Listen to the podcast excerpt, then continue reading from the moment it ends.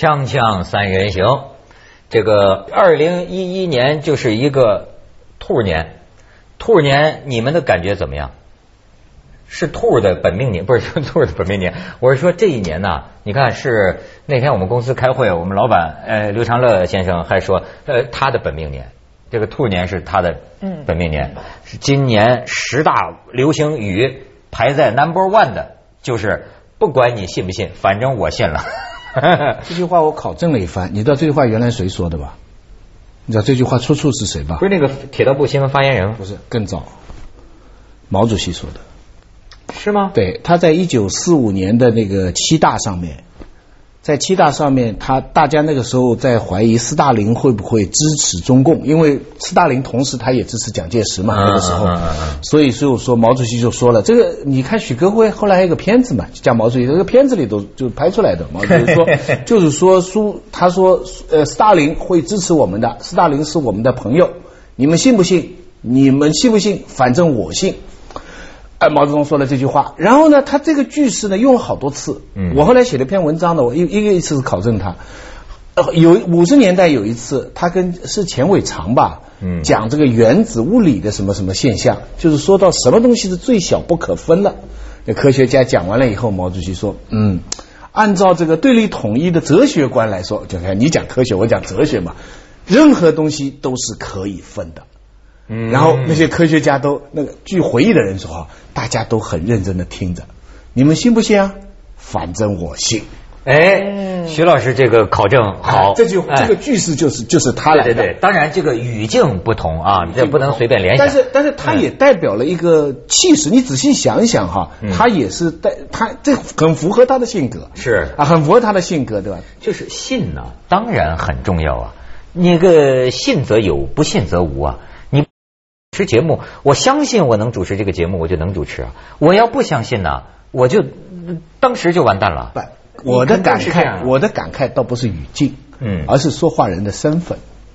一句话看什么人说，明白没有？这个人说出来就是伪言。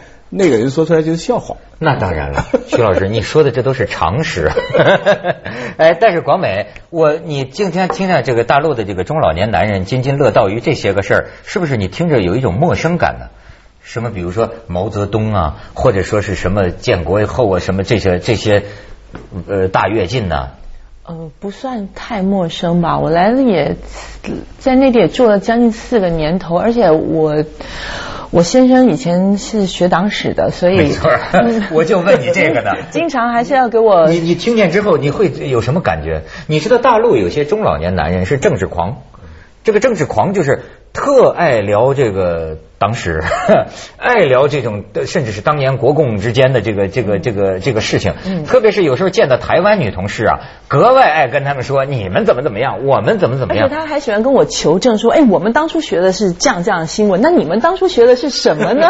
啊，就是说基本上那个。背景啊，事情都差不多，但是那个可能称呼不同，一个共匪，一个蒋匪，对不对？就这个主角就是对对对换而已，这样子。没错，你既然说到这儿呢，我也就跟你说说，我在我刚从台湾，我在飞机上呢拿回一份反党报纸，不不不，应该是吧？繁体字报，繁体繁体字繁体报纸。自由时报很绿的一份报，很绿的这个时报，你知道吗？为什么我作为一个陆客、大陆人，我感兴趣呢？因为我啊看见一篇评论，我给大家呀要说一说这个事儿，大家可能会觉得啊挺好玩这是典型的这个绿党的这个这个这个这个文派的这个评论。他说啊，我挨了一记中国拳。他说几天前我被一位中国客打了一拳，然后呢，大家看看。这件事儿到底是单一个案还是个取样代表？我就说啊，这个两岸的文风啊，这种啊以点带面、胡乱联系、上纲上线是非常相像的。他说的很有意思，他说他到便利店买一份报纸，正准备结账的时候，后边有人拿了一份报纸，咵放在了柜台上，然后呢人又排到了后边，于是呢。他呢，就是这个店员没看清楚谁先到，就摆在桌上两份报纸，一份是他的，一份后边那人，就犹豫难决。我于是呢，把那份插进来的报纸拿起来，交给背后那位先生说：“请你不要插队，请你排队啊！”忽然他大声吼起来：“我哪有插队？我不是排在你后边吗？是吧？我只是把报纸放在前面，我人排在后边，然后呢，他就说我不甘示弱，说你的人是站在我后边没错，可是你要结账的东西却放在了我的前边啊。我心想，这时候他心想，这种两面手法的中国功夫可真厉害。我不禁联想起马英九的竞选手法，也有类似的中国功夫。选战当中，一边喊台湾加油，台湾一定赢，实际却是朝一个中国迈进啊。他是因为是呃民进党的嘛，然后呢说就跟那位这个。呃，这中国大陆客就跟他两个人吵了起来，他就说啊，我再还以颜色，说我们台湾不会插队，请不要把中国人的坏习惯带进来。中国客质问我，什么叫你们中国什么什么台湾人？你不是中国人吗？我立刻回话说我是台湾人。中国客更加咆哮，台湾人的脸被你。丢光了，然后嘣一拳，大说这大陆客揍了他，揍了他一拳，然后这人就写这个这个评论，然后呢，你看他说这位这个挨了一拳还赚了稿费，没错没错。他说这个这个我回话不是他挨了一拳，他当时还回了一句话，也挺两岸的。他回了一句什么话？你们中国人只会用武力解决问题吗？我估计这句是写文章时候加上去的。挨了一拳还会讲这种话吗？他在便利店呢，跟一个中国游客，看来发生了这么一个一个冲突。可是你看，我就觉得这个里边就反映啊，人的认知、看法和文明习惯很多都不一样。因为啊，平心而论，我知道。这个大陆客不是不排队，你知道吗？有些时候咱们过行李的时候，行李太重，那么我把行李放在这个最前段，但我人在后边排，排到我我再去买单。可是你看两下里啊，就容发生误会以后。最后就变成这个拳头相见就能够，而且最重要的是马哎，这个方面说说，你是台湾人。对不起啊，就是说我我我，就算你不告诉我这是一份绿报纸，但是就是说，如果我看到这么一份报道的话，我觉得就是做出来，就是香港人说做出来的嫌疑是比较大的，因为你也不可能去查证这件事情是真是假。但是台湾人以台湾人的那种性格，第一是台湾人。不不太敢有人插队，这是真的。第二，就算真的有人插队，就是像你这种举动，嗯很正常的，不会有人去哎反过来拿回去。是，我觉得这是很上岗上线的一个做法。我觉得在台湾是不可能会发生，而且你知道，因为台湾现在便利店是不提供塑料袋的。所以在这种情况之下，有时候你东西买的多的时候，你是根本就拿不住的。那这种情况你怎么办呢？你就是先放在柜台上面，你先放一下，这有什么大不了？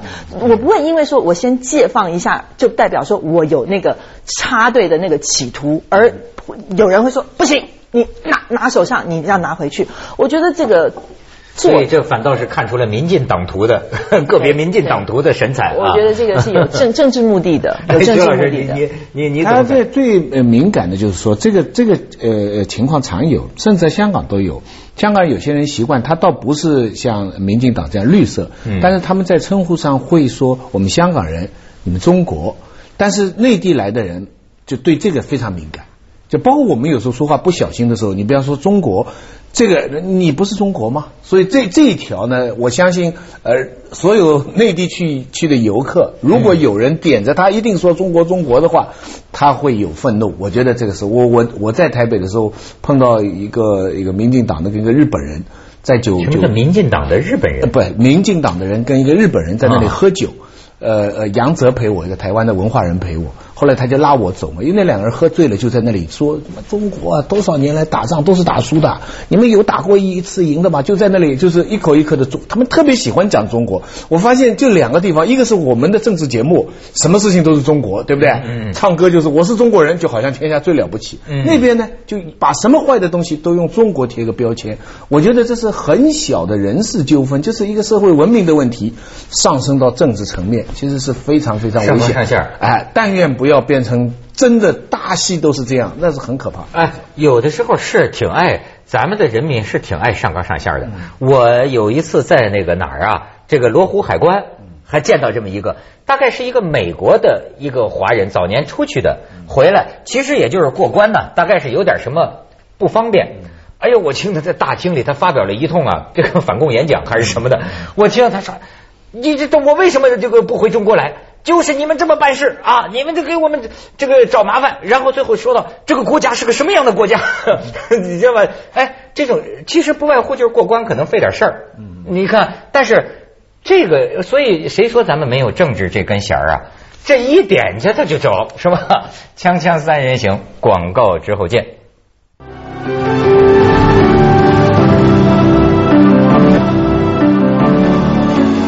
当然，政治咱们也不要谈啊，就是咱们还是谈谈流年不利。我就你看，徐老师是这个感觉，一年的都是交通事故哈。我我觉得今年是死亡年，嗯，真的是死亡。你看是多少大人物，我不不不不去评。乔布斯。哦，卡利不是卡利亚，利比利比亚那个卡扎菲。哦，金正日，还拉拉拉拉拉登拉登。拉登。哈维尔。哦哈维尔对。哦。都在今年。是吧？所以我觉得今年是死亡之年，还有结婚之年。哦，你呃那个英国那个那个王子的大婚，然后其实，在咱们演艺圈里面，很多人都结婚。没错，没错。但是你看，我广美这明年了，是吧？广美。呃，广美啊，呃啊嗯嗯，来，对对来。哎，但是要说我们家，我引用我爸爸的话，我爸爸就是说，今年是我们家最倒霉的一年。其实我听，我听我自己也生病了，反正就是我们家是最倒霉的一年。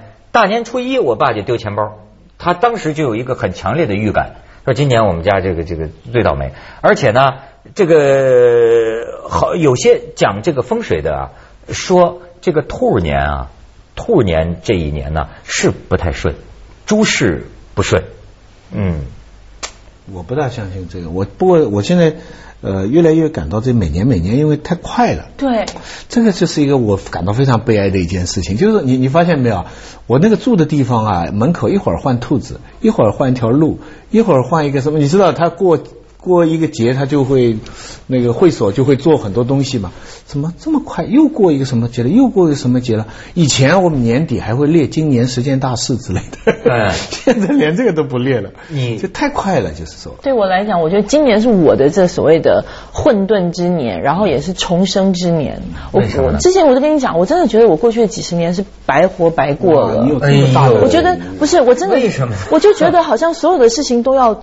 重组了，就好像我我我分明是每年就是跟着大家这么一起过来了，我是不是中间有了十年的断层？怎么好像现在很多人讲的话，我怎么也听不懂了？然后很多事情就这么听不懂，具体说，呃，你说的话我听不懂。呃，我应该这样讲吧，就是说，呃，可能以前我觉得这是理所当然的事情，怎么现在就它就不对了？然后我还是听不懂，对，所以我对。价值观受到很大的冲击，然后所以为什么你之前我听说你我不在的时候，你偷偷的批批评我说我现在很多话不敢说，不好说，然后说不清楚。价呃价值观受到冲击的原因是因为价值变化。是是是是，就是为什么我整个人是非常非常的混沌，真的是我我都我就觉得好像要重新来来重新，好像是重生了。调整社会身份，调整社会心态。社会身份对，还有家庭身份，我觉得可能家这个家庭自己的身份有改变了之后，对他这个生活的变化，对女人来说是根本性的。人的社会位置会改变人的思想嘛？啊，这个屁股决定脑袋嘛，是这个是马克思主义基本道理。嗯，然后我现在别慌乱，别慌乱，真的是很非常非常慌乱，还是很慌乱，还在学习，就是同样的一句话，活到老学到老。以前人家说你要三思而后行，我现在发现三思根本就不够啊！我三思完之后，我就决定不说了。对，不不不，还是坚持是是是是是，还还是这样，光美是这样，光美是这个问题。嗯，三思之后不是你不说了。而是黄瓜菜都凉了，时机过去了，你知道吧？人生啊，人生就是这个矛盾。那么按说呢，你不能头脑发热，千万不能头脑发热，你要三思。可是为什么孔子在《论语》里就讲啊，说三思啊太多了，再思可以，就是说多想一次就可以了。因为这里边还有一个啊，你这个时机的作用。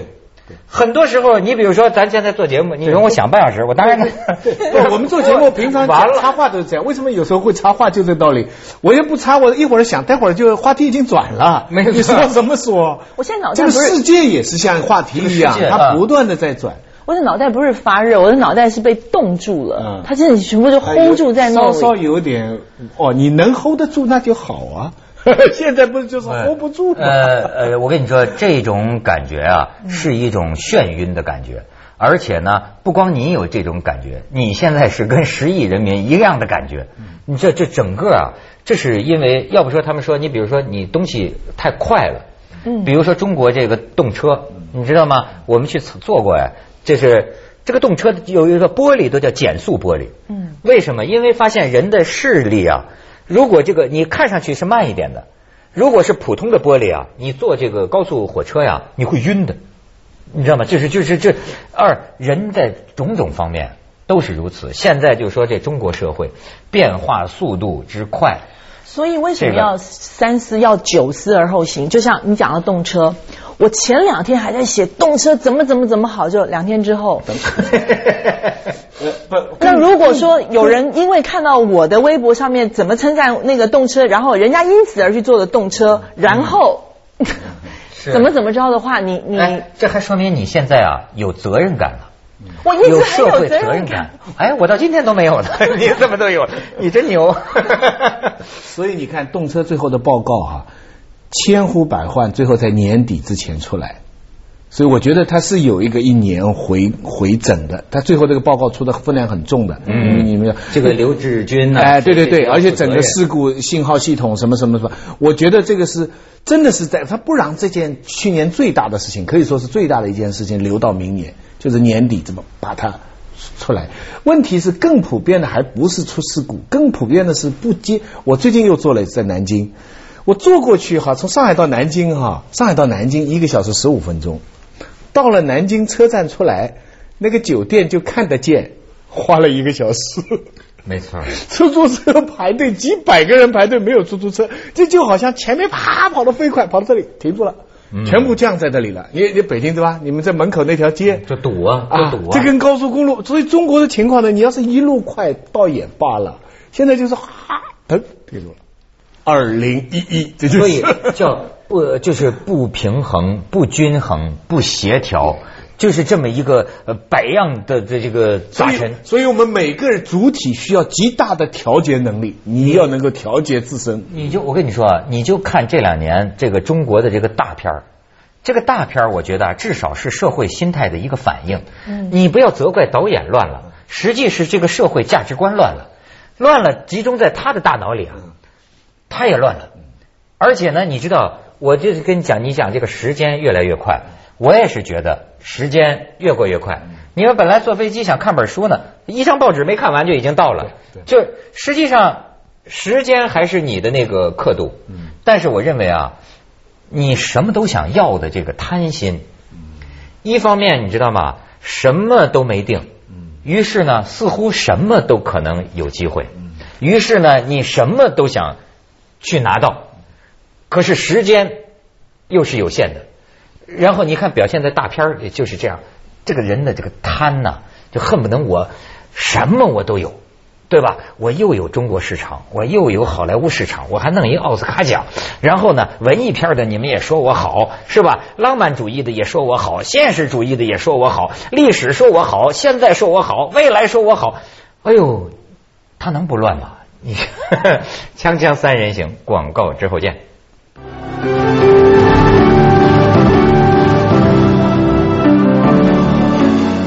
还是说啊，没准龙年能不错。我听人说，就是说这个是不是？嗯，听上去好像哈，龙腾龙龙腾龙抬头嘛，龙抬头。我我我我是他们开会叫我展望明年嘛，我很简单，我的我明年就不讲个人哈，就讲国家，我就盼望三件事情，一个是十八大平稳过渡啊，一个是欧洲杯，嗯，还有是伦敦奥运会。嗯，我这有这些东西在，我活着好像还值得。啊不不，当然主要是指后两个，前一个没有什么直接的关系。都是运动会。哎，二零一对我来说还有一条，就是微博年。嗯。哎，我终于被他们拐骗到那个。虽然到目前为止啊，我的博客、微博都是小众，非常少的，非常少。但我已经觉得它是有一个对于将来整个社会生活有一个很大的影响。广美的微博呢？不是对将来社会生活，而是对你自己的生活，对会产生很大很大的变化。这个这个变化哈，它也是正反两面的。嗯，我们简单来说，我现在有了这个东西以后，直接的效果是什么呢？就是你时间啊，它不浪费了。嗯，比方我叫了一碗馄饨，我本来等这个馄饨五分钟的时间吧，我现在他他他他他他，哎，五分钟时间就在做事情。呃，那么那么坏处是什么？你本来有的休息时间，没错，也没了。徐老师，这就是我前一阵论述过的，你会崩溃的。嗯，你知道吗？你这就是乔布斯。为什么我认为乔布斯也没有那么伟大？因为呢，他弄的这个玩意儿啊，把我们搞是佛是佛还是魔，很难说。因为没有定力的人呐，我就说他给了你机会，给了你机会。就过去你从甲地到乙地路上你是看风景，因为你没事可干。可现在因为这么个玩意儿啊，你同时能干八件事。于是你这个贪心呢，他给了你这个可能性，让你的贪心什么样的贪心？就是说，在一个小时内办八件事的贪心。但是你正在走向弦断了的那一天。广美，你有这体会吗？是我现在属于这个断了弦，我现在正在，就是我我我就我就让我自己空白下来，我也不上微博，我也不写。然后让自己心情平静，因为你会觉得说，你对你那些粉丝们，你要评他们给你的评论，你要回给他们。我觉得对他们是有责任感的。回吧，我都回。我基本上我只要。真是忙。所以，所以这个我我就是人家讲的微博控嘛，前一段时间，所以但是我觉得这样是不可以的，所以我就让我自己切断。对你说这个断呢，我就想起啊，知音少啊，弦断有谁听？为什么我不开微博呀？因为我根本不相信。能能有人真正了解你吗？能能有人真正理解吗？真实的人，他们不一定了解你，但他们都是真实的个体在那里。而且他就是中国的。接着下来为您播出《曲江楼观文明启示录》。就在这里，可能是你了解他们。